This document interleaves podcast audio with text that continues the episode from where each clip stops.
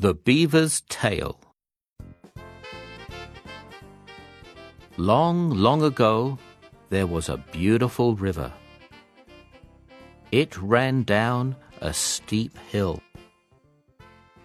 The water was deep and clean and sparkled in the sun. The river was the home of two friends, Hanny the beaver and Tindway the otter. Hanny lived on one side of the river, and Tindway lived on the other. Hanny the beaver liked to work hard. All day long she chewed down trees and carried logs to make her home bigger and stronger. Tindway the otter liked to play. All day long he splashed about in the water and chased his tail. Every day, Tindway watched the busy beaver working hard. I wish Hanny would stop working just for a while and play with me, he thought.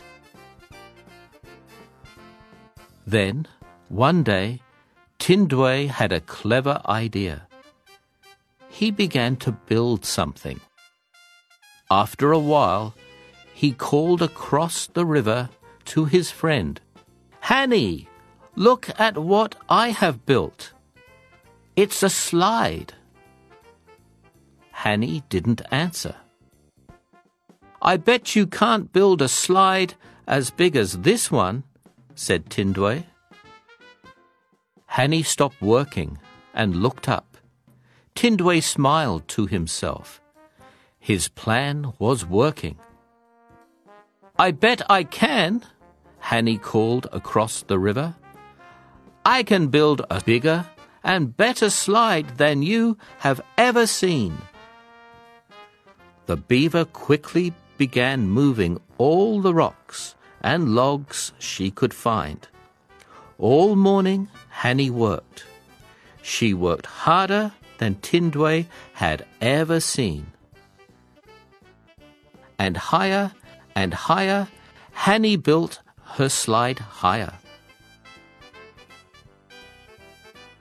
When Hanny had finished, she called to the otter, Look at my slide!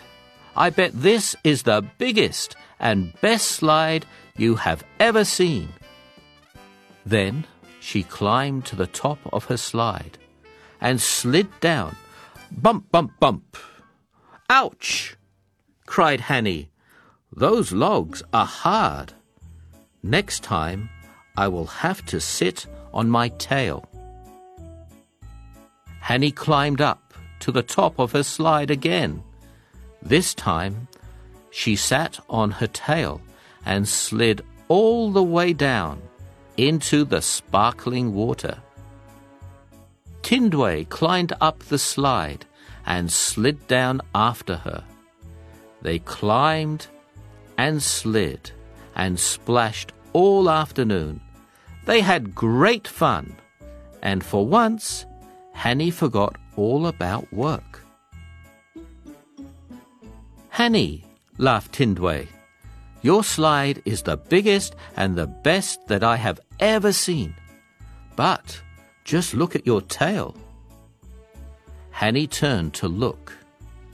Her beautiful tail was now as flat as a paddle, and there wasn't a hair left on it. Oh, Tindway! cried the beaver. Look what this foolish playing has done to my tail. Hanny ran back to her home. She was ashamed. She had played all day and not done any work. And now, just look at her tail. But soon Hanny found that her new tail was very useful. She could swim faster and twist and turn more quickly under the water. When there was danger, Hanny could splash the water with her tail and warn her friends. and she could work harder. Hanny began to like her new tail very much. To this day, all beavers have tails like Hanny. They are very flat and very scaly and very, very useful.